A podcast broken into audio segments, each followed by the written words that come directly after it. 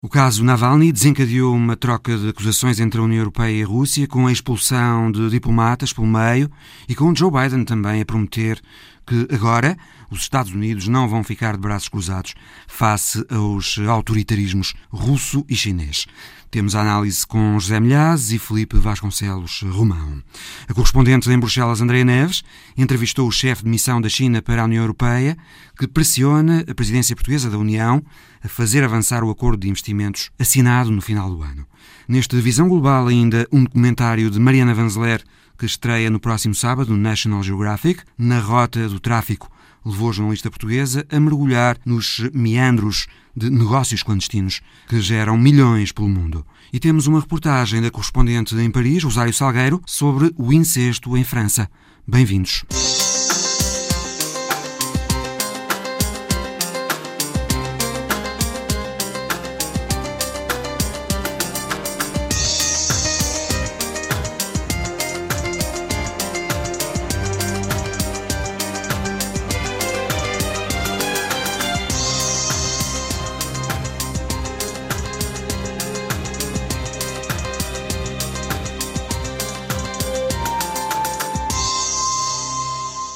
Começamos com a reportagem da correspondente Rosário Salgueiro sobre os resultados inquietantes do movimento social em França, que tem a hashtag MeTooIncest e que em apenas 48 horas recolheu quase 100 mil testemunhos de crianças vítimas de abuso sexual dentro da família. Uma vergonha escondida que aos poucos se vai revelando em França. Laurent Boyer não esquece. Era um menino de 6 anos quando o irmão, mais velho, começou os abusos. Duraram três anos. Euh, o incesto é verdadeiramente um assunto tabu. É qualquer coisa que deixamos dentro do armário e que nunca trazemos à luz do dia. É a minha história. Fui vítima de violência sexual por parte do meu irmão dos 6 aos 9 anos e fui incapaz de falar do mal que o meu irmão me fez. Já adulto quebrou o silêncio, primeiro em casa, depois no espaço público. O clique foi a minha mulher e os meus filhos. Chegou um dia em que, com a raiva, disse chega. Porquê é que tenho de ser eu a baixar a cabeça? Porquê é que tenho de ser eu a ter vergonha e medo? Foi uma raiva e uma vontade de me livrar deste peso que nos impede de avançar e de sermos felizes.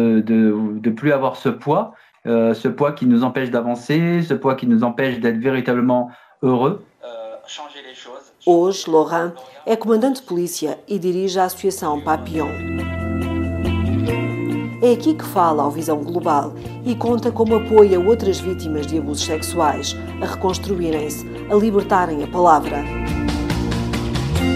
Uh, on sait mesmo que nos refugiemos no silêncio, porque acreditamos que nos vai proteger, no final, depois de muitos anos, sabemos que esse silêncio nos vai destruir, sabemos que nos vai asfixiar.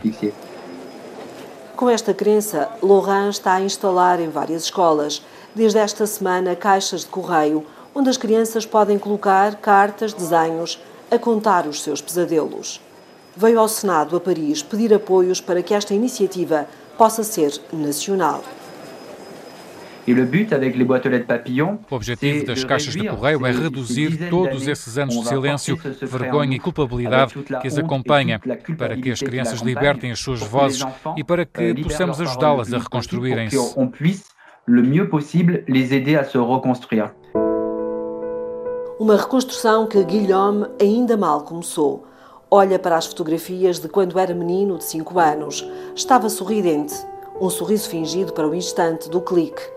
O pai já tinha iniciado os abusos que duraram 15 anos. Normalmente acontecia no meu quarto, à noite, quando a minha mãe estava a dormir, e às vezes durante o dia, quando ficava sozinho com ele.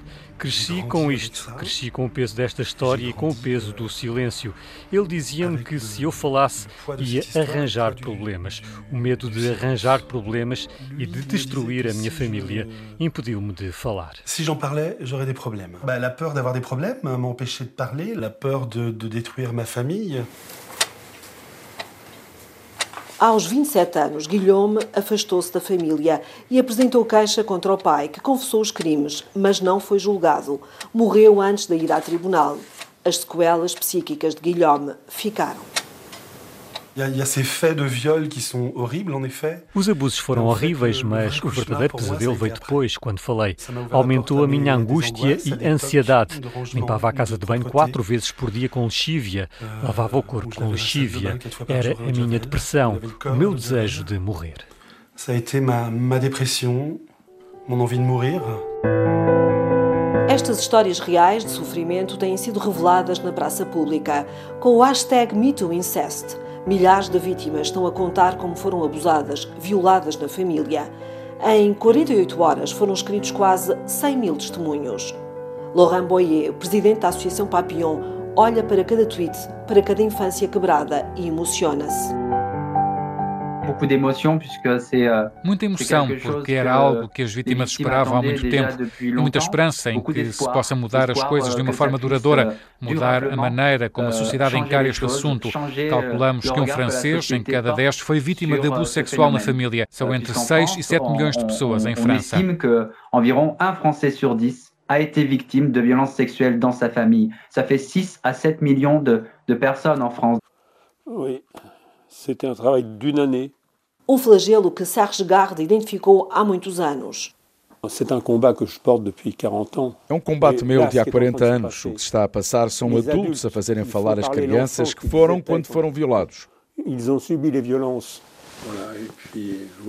Jornalista de investigação, esteve na origem de muitas revelações do escândalo Dutroux, o pedófilo e assassino em série que chocou a Europa nos anos 90. Serge comove-se, as lágrimas caem e a voz embarga-se ao reagir para a visão global ao movimento Me Too Incest. Estamos a viver um momento histórico de mudança da opinião pública. Podemos esperar que a lei vai também mudar. É um momento formidável. Nunca pensei viver um momento assim. De viver esse momento. Este movimento, Mito Incest, ganhou força e visibilidade depois da publicação de um livro-choque. Camille Kouchner, filha de Bernard Kouchner, fundador dos Médicos Sem Fronteiras, revelou como o segundo marido da mãe abusou do irmão. O menino tinha 13 anos. O padrasto, acusado dos abusos, é outro nome grande da elite francesa. Olivier Duhamel, constitucionalista, professor universitário e conselheiro de presidentes, demitiu-se de todos os cargos e afastou-se da praça pública, sem negar os factos. A Justiça abriu um inquérito. As investigações querem saber se haverá outras vítimas de Duhamel e se os factos estão prescritos. No livro A Grande Família, Camille Kouchner acusa também os familiares e amigos mais próximos de tudo saberem e de terem assinado um pacto de silêncio cúmplice a mãe intelectual feminista desaparecida em 2017, anos antes, ouviu e rejeitou os pesadelos do filho. Marie Grimaud, advogada, admite que os caminhos da justiça francesa são tortuosos, afastando qualquer vontade de agir. Uma mãe vai déposer uma plainte uma mãe que apresente queixa por incesto porque a sua criança lhe revelou, essa mãe vai começar um verdadeiro percurso de combatente. Nesse percurso, a audição do suspeito, o pai, o avô, o tio, a tia, vai acontecer só seis meses ou um ano depois, ou mesmo nunca. O debate sobre o incesto vai obrigar a constatar todas as disfuncionalidades da justiça. O debate sobre o incesto é um debate que vai demander de regarder de regarder tous ces constats de dysfonctionnement au niveau de la justice. Serge Garde, o antigo jornalista, juntou-se a vítimas e associações de apoio para exigirem a mudança da legislação. Querem crimes mais pesados para os abusadores. Pedem que a idade do não consentimento deixe de ser aos 13 anos e passe para os 15, a idade da maioridade sexual em França. Entre os 13 e os 15 anos, cabe ao menor provar que não deu consentimento. Não é a criança que tem que dizer que não, é o adulto que tem que dizer que não, que tem que interiorizar a tradição social de que numa criança não se toca. Todos pedem ainda a não prescrição dos crimes de abuso sexual de menores. Muriel Salmonat, psiquiatra, explica a necessidade de não extinguir estes delitos penais. Hoje, os crimes sexuais em França prescrevem 30 anos após a maioridade da vítima. É muito complicado conseguir a coragem e a energia para poder denunciar estas coisas. Pode demorar décadas. Por isso, reclamamos a não prescrição. Os crimes do irmão de Laurent Boyer já tinham prescrito quando conseguiu a energia e a coragem para apresentar queixa.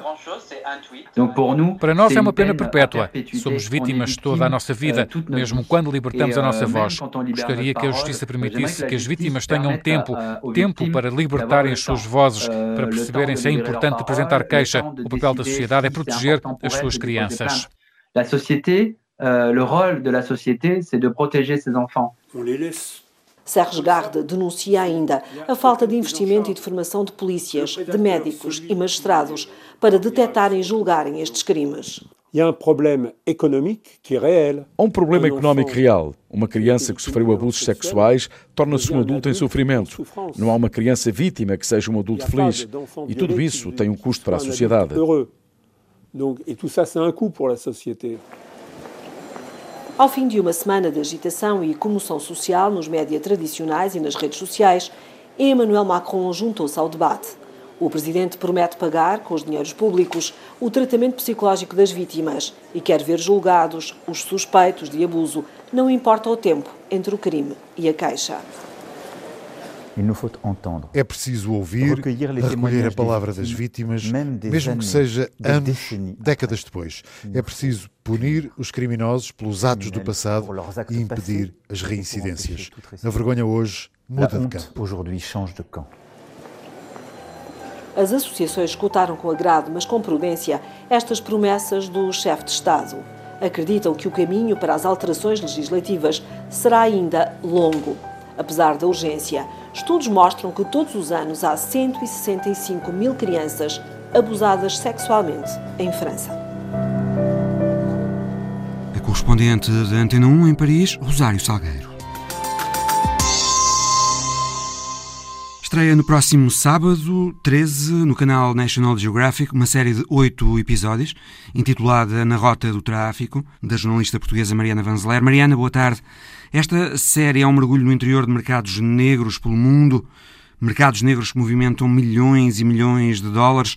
Há 15 anos que a Mariana investiga estes submundos, chamamos-lhe assim, não é? Há mais de 15 anos eu investigo estes submundos. Eu soube desde há muitos anos que tinha uma atração especial por estes mundos mais escondidos, por estes cantos mais escondidos e secretos uh, do nosso mundo. E então comecei a fazer reportagens sobre isto e eventualmente consegui convencer a National Geographic a fazer uma série inteira focada nestes uh, mercados uh, negros globais. Um por um, Mariana, o que nos trazem estes episódios, esta série? O primeiro, aquele que vamos eh, poder ver já no dia 13 no National Geographic, fala-nos de tráfico de tigres ou partes de tigres, não é? É verdade. É, tudo começou com uma estatística. Eu sabia que queria fazer uma das, um dos episódios sobre o tráfico de animais selvagens e lembro-me ter lido um artigo com uma estatística sobre como há mais tigres capturados ou em clausura aqui nos Estados Unidos do que existem tigres selvagens no mundo inteiro.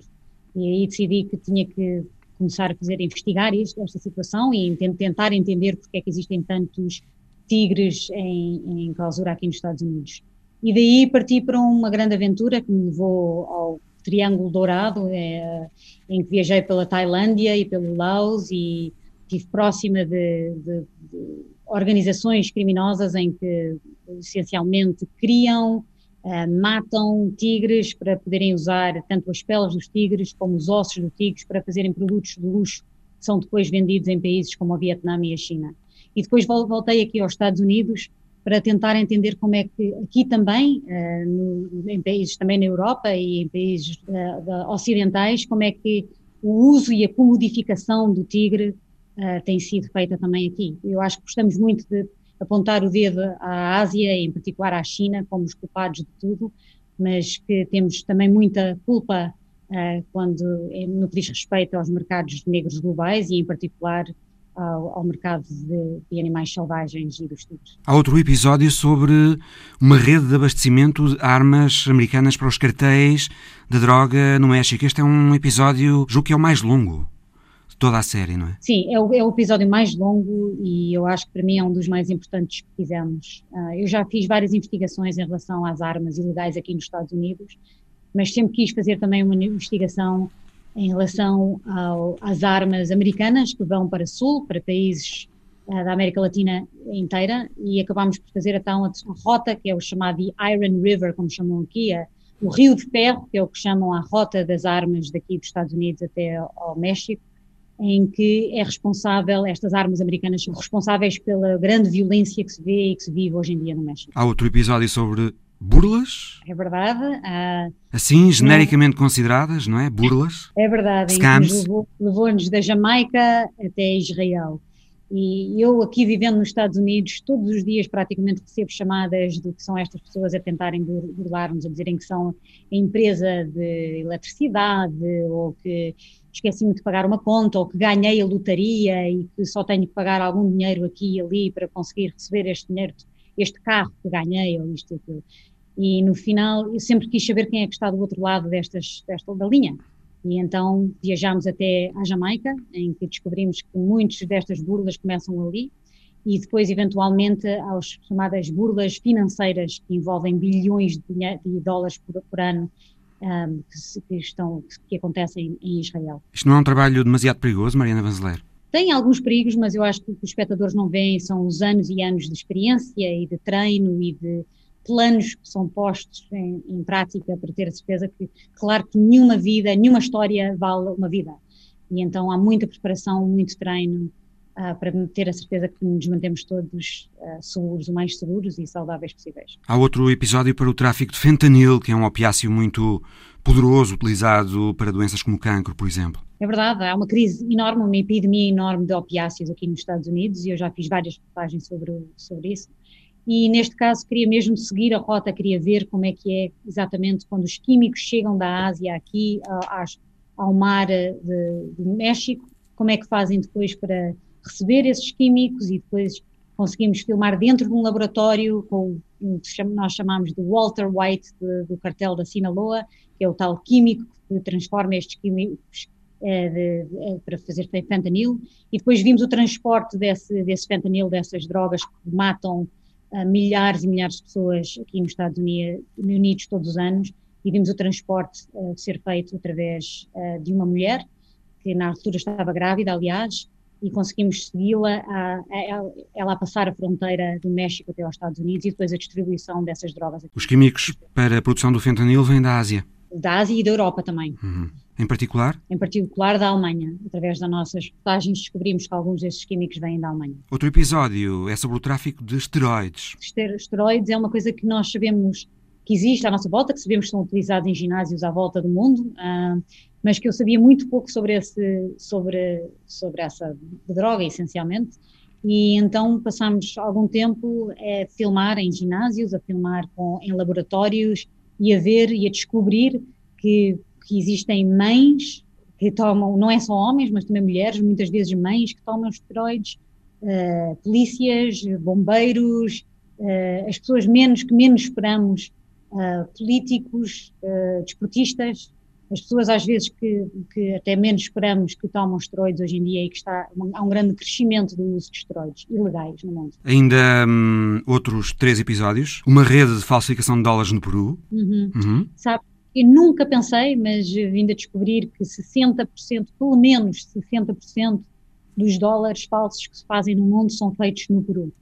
E então isso levou-nos a uma viagem ao Peru, em que tivemos várias semanas a tentar obter acesso, este acesso sem precedentes a este, uh, esta rede criminosa de, que fazem dólares falsos e foi super interessante. E, e, tivemos várias desavenças, mas no final conseguimos esse acesso. O negócio do sexo na Califórnia, onde a Mariana vive, a Mariana vive em Los Angeles. É, foi para mim das mais difíceis que fizemos, dos episódios mais difíceis, porque Sabes, eu encaro todo o meu jornalismo e as pessoas com quem falo com empatia sempre, não estou ali para julgar, estou ali para tentar entender.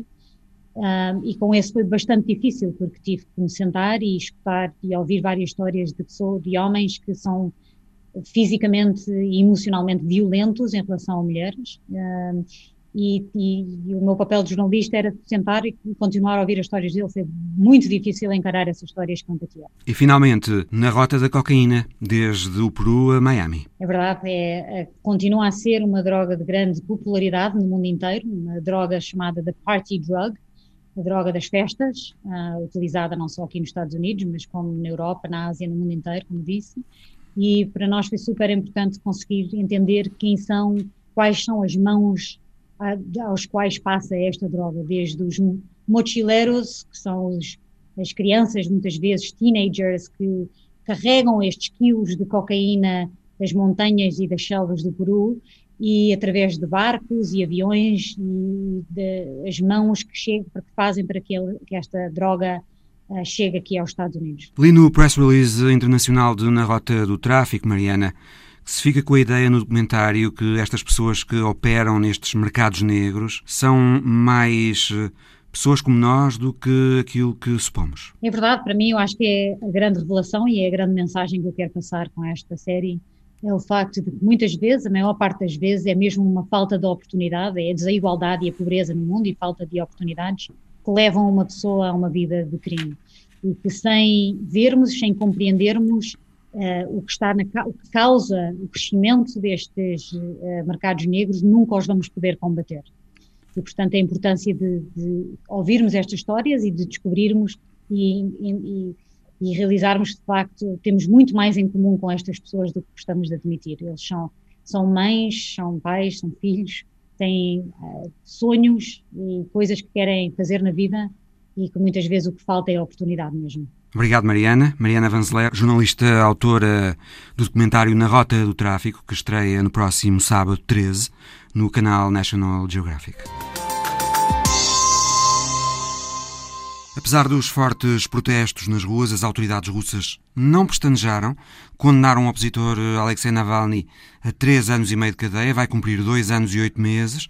Depois da sentença, Navalny pediu aos apoiantes que continuem a lutar para tirar os ladrões do poder na Rússia, mas entretanto, José Milhazes, boa tarde, Navalny mudou de estratégia relativamente aos protestos, não é? Exatamente. Alexei Navalny uh, mudou de tática e apelou aos seus apoiantes que não saíssem para a rua uh, por enquanto, que só fizessem manifestações de protesto a partir da primavera e do verão, porque a polícia levantou uma forte onda de repressão e está a prender, e já prendeu, eh, numerosos líderes e apoiantes da oposição, e que, eh, por isso, eh, é preciso, eh, digamos, um compasso de espera para reagrupar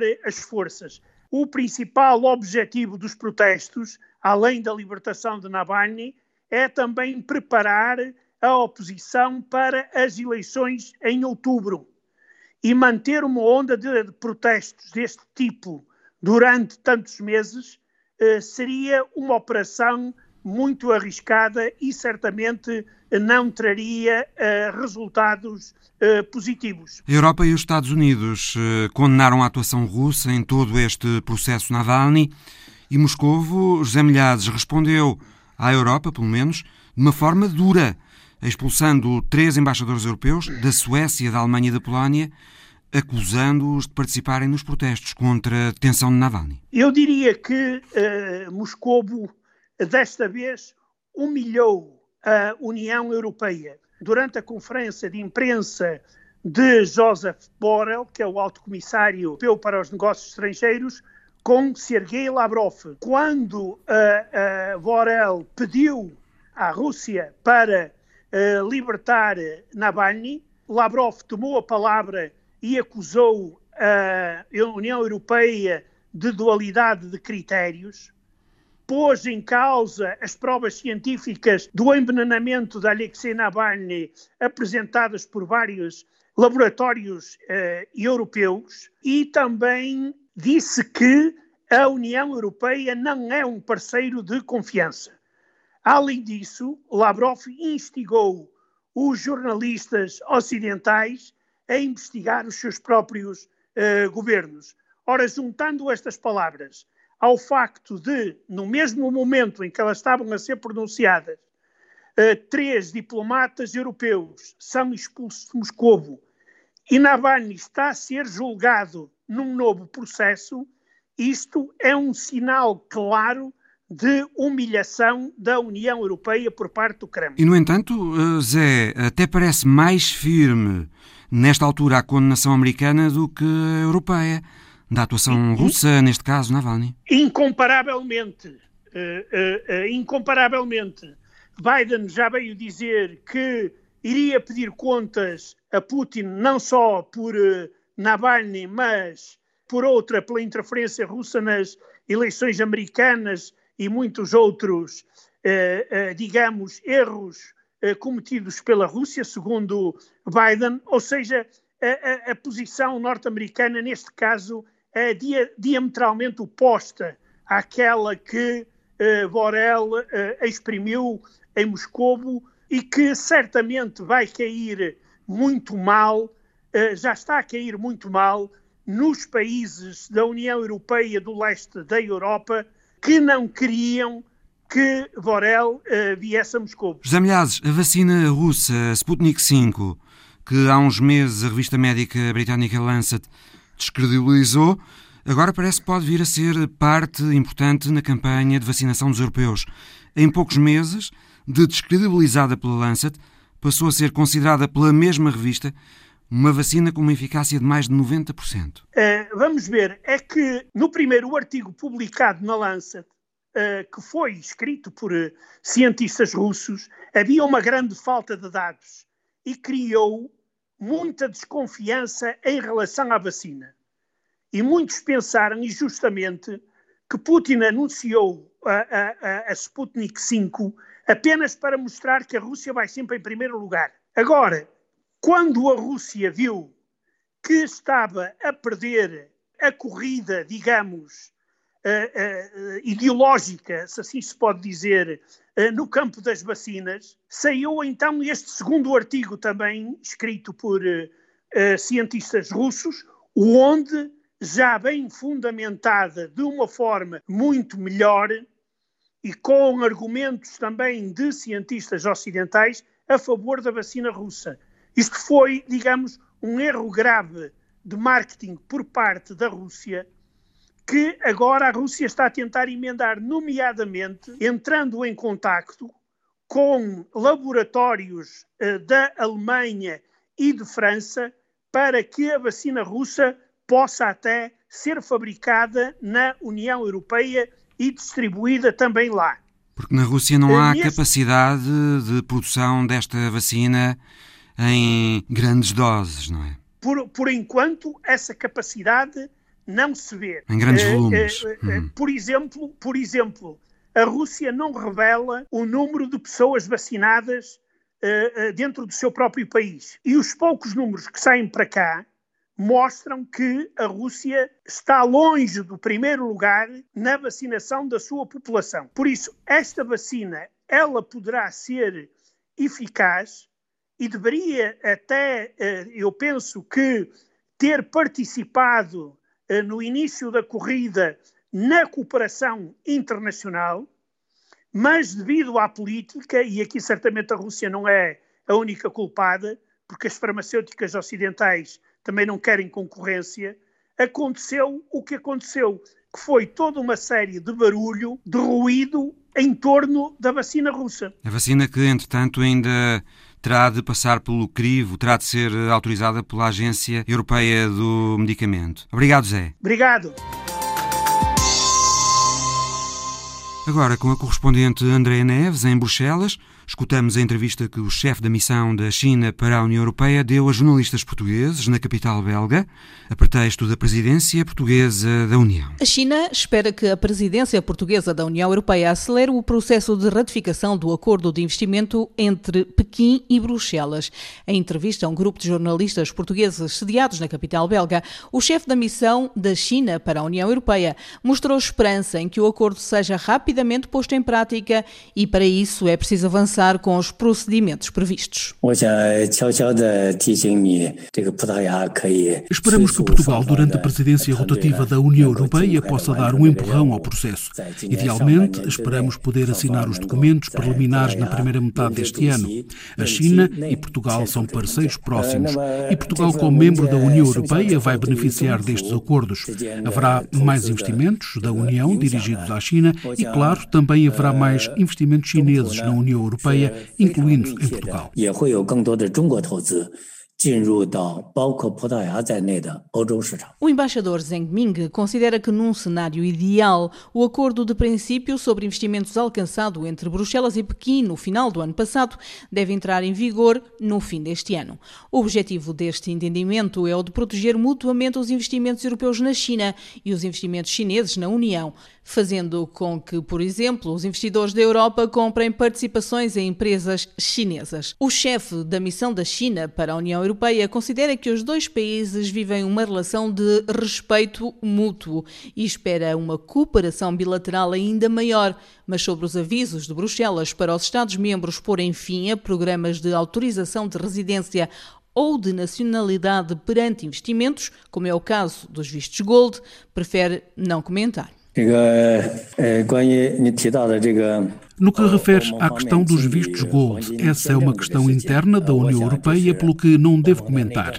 Há alguns investidores de países terceiros a tentarem obter autorizações de residência ou de permanência ou a tentarem ter acesso a vistos através de processos de investimento, mas isso não é incentivado pelo governo chinês.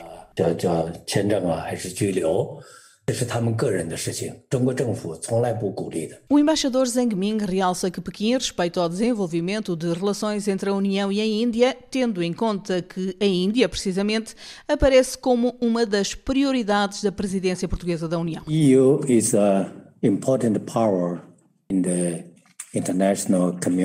a União Europeia é um ator importante na comunidade internacional e respeitamos por completo a sua política externa. De facto, estamos satisfeitos por assistir a mais progressos e desenvolvimentos nas relações entre a União Europeia e outros membros da comunidade internacional, o que também inclui as relações entre a União e a Índia. their relations, in, uh, also including the EU-India relationship. And India is a, a emerging a Índia é um poder emergente e atingiu progressos muito promissores nas passadas décadas e é também um vizinho próximo da China. E também damos grande importância às relações bilaterais entre a China e a Índia. And uh, we also attach great importance to the bilateral relationship between China and India. Já sobre as relações com os Estados Unidos, o chefe da missão da China para a União Europeia diz que Pequim espera agora uma cooperação maior, mais cooperação, menos confrontação. Uh, China congratulates a China felicitou o presidente Joe Biden pela sua eleição e esperamos trabalhar com a nova administração americana no espírito de não confrontação, de evitar conflitos, de mútuo respeito e de mútua cooperação. Temos de gerir as diferenças entre os dois lados e temos de pôr a relação entre os Estados Unidos e a China num caminho saudável e de desenvolvimento estável. China-American relationship to a healthy and stable development path. Uh, Registramos que os Estados Unidos decidiram regressar ao Acordo de Paris e à Organização Mundial de Saúde. São boas notícias. A luta contra as alterações climáticas é descrita pelo embaixador Zhang Ming como uma prioridade global e, por isso, também da China. 我也感谢你，呃，注意到这个中方啊。 como já foi realçado, no que se refere às alterações climáticas, o presidente Xi Jinping, em setembro, anunciou que a China vai esforçar-se ao máximo para reduzir as emissões até 2030 e atingir a neutralidade carbónica até 2060. Este é um trabalho de equipa e cada Estado tem que contribuir com a sua parte de esforço. Temos de trabalhar juntos para desenvolver as tecnologias necessárias para aumentar as energias renováveis e a reflorestação. Temos que juntar juntar forças nesses objetivos.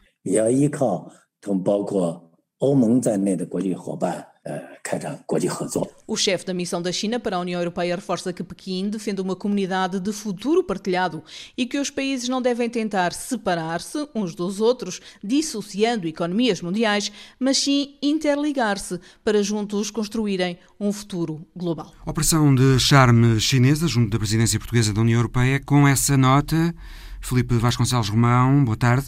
Uma certa pressão sobre a presidência portuguesa para que avance no processo de ratificação do acordo de investimentos que foi celebrado no final do ano, esse acordo que durante anos não se desatava, mas que de repente foi assinado, ao que parece por hum, pressão chinesa e alemã, apesar das vozes contra. Boa tarde, sim, eh, e é um produto da, da época que vivemos, portanto, neste momento de grande crise económica, eh, a União Europeia e a generalidade do, dos países não podem eh, desprezar aquilo que sejam facilidades para a atração de investimento, ao mesmo tempo também acarinhar aquele que é o maior, maior país e com o único que parece a única das grandes potências que conseguiu crescer economicamente em 2020. Um mercado importantíssimo. Um mercado muito importante e um mercado que também eh, e, e, e qual não, com o qual não convém ter eh, qualquer género de, eh, de guerra económica, uma vez que a Europa depende em larga medida, sobretudo nos bens, nos serviços não, mas nos bens, das importações da China. Portanto, Portanto não só um mercado importantíssimo, mas também um fornecedor muito Um fornecedor, importante. exatamente, e um hum. mercado de destino muito importante. E sobretudo numa década, 2020, em que os chineses têm uma meta clara que é, a nível nível, eh, em, em termos brutos,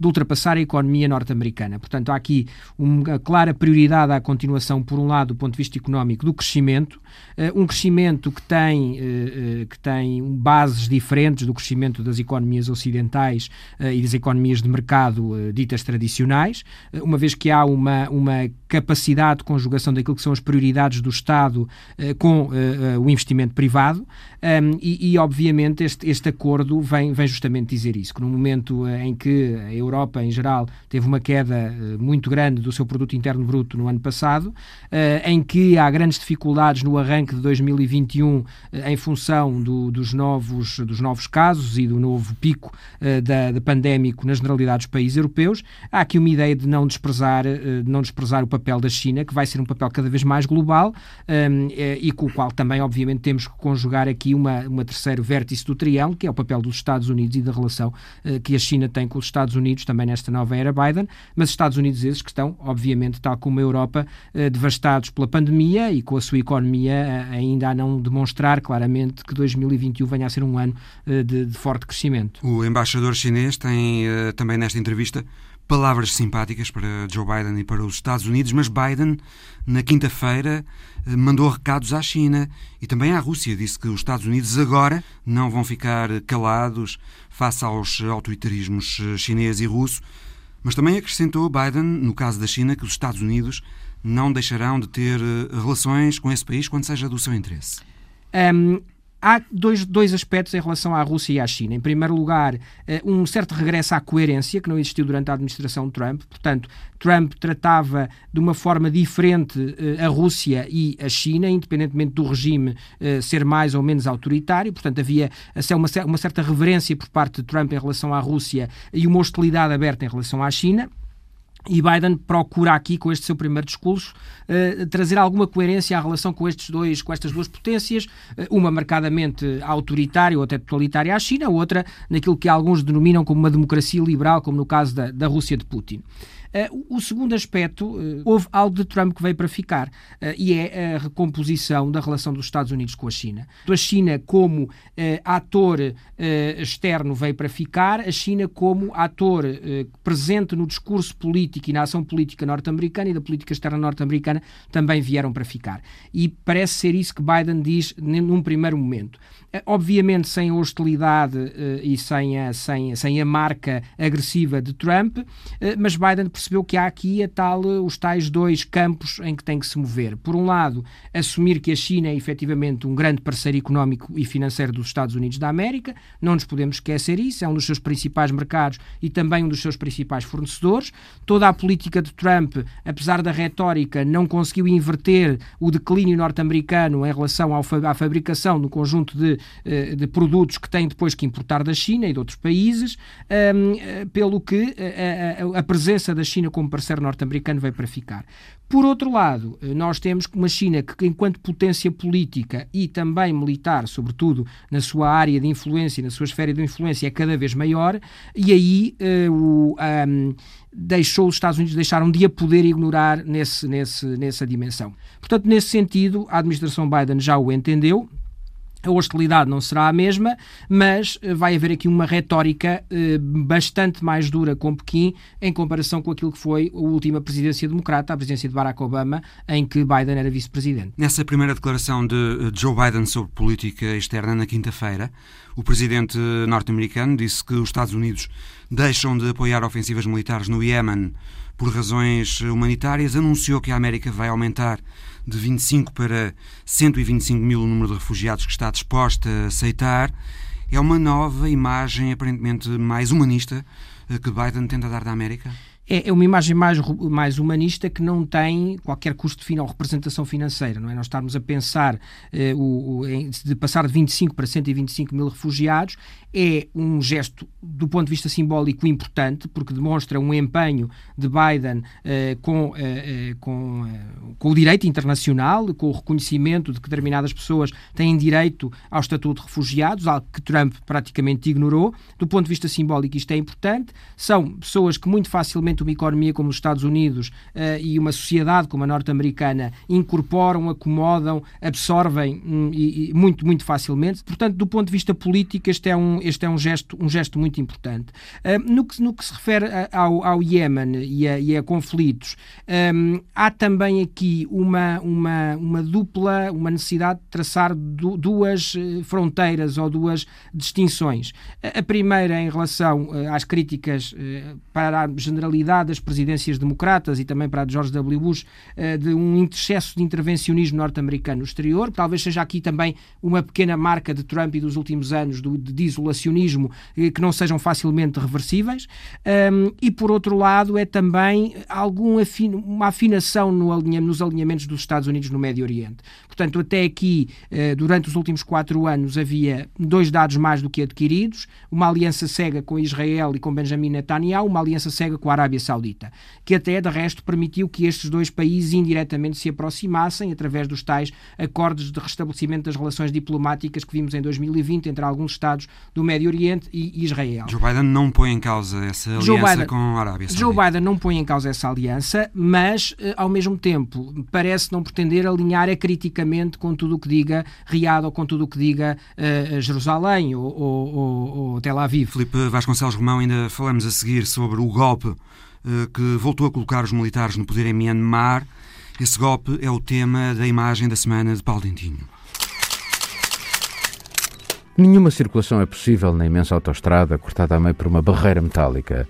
Atrás dela, soldados a espaço impedem quaisquer veleidades de se poder chegar ao Parlamento de Myanmar. Facebook remains blocked in Myanmar, cutting access to information and communication for millions. Está em curso um golpe de Estado. Mais um. É de novo o regresso dos generais ao poder, do qual nunca verdadeiramente saíram. Foi fim de um parênteses democrático num país com décadas de ditadura. Há cinco anos, Myanmar era um exemplo. O poder tinha sido devolvido aos civis.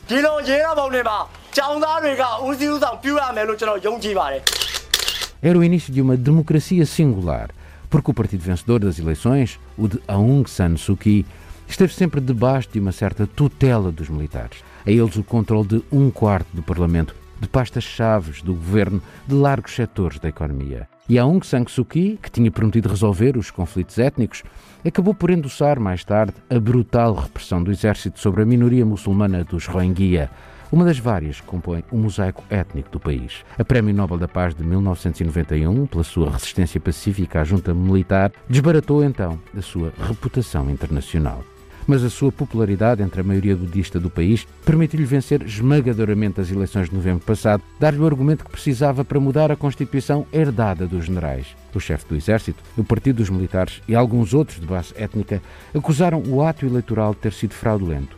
Aos poucos, os rumores de golpe de Estado foram-se avolumando e nesta última semana o mundo perdeu uma democracia.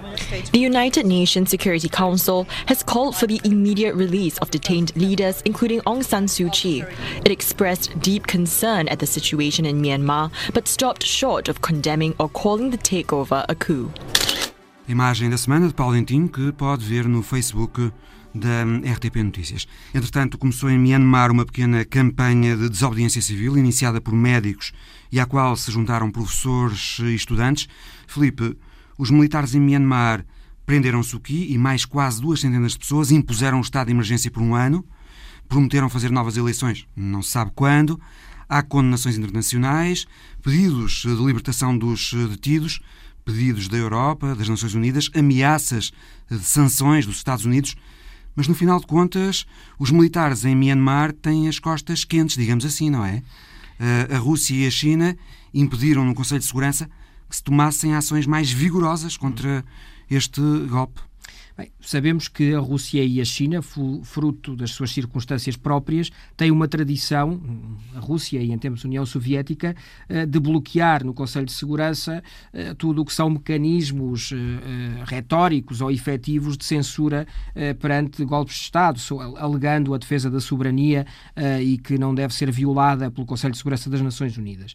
Bem, o facto é que a China é acusada de estar ou de ter apoiado por ativa ou por passiva, provavelmente por passiva, pelo menos, este, este, este golpe de Estado um, e, e, já o vem negar, já veio, uh, já veio dizer que, que, que, o que fez foi o que o único que a sua lógica é de não ingerência e não de apoiar o que quer que seja, mas o facto é que estamos perante uh, uma, uma, uma alteração de poder de um partido político que tinha e, e, a retirada à força de poder de, de, de um partido político tinha vencido em novembro de 2020 de uma forma muito folgada as eleições legislativas com cerca de 56% dos votos.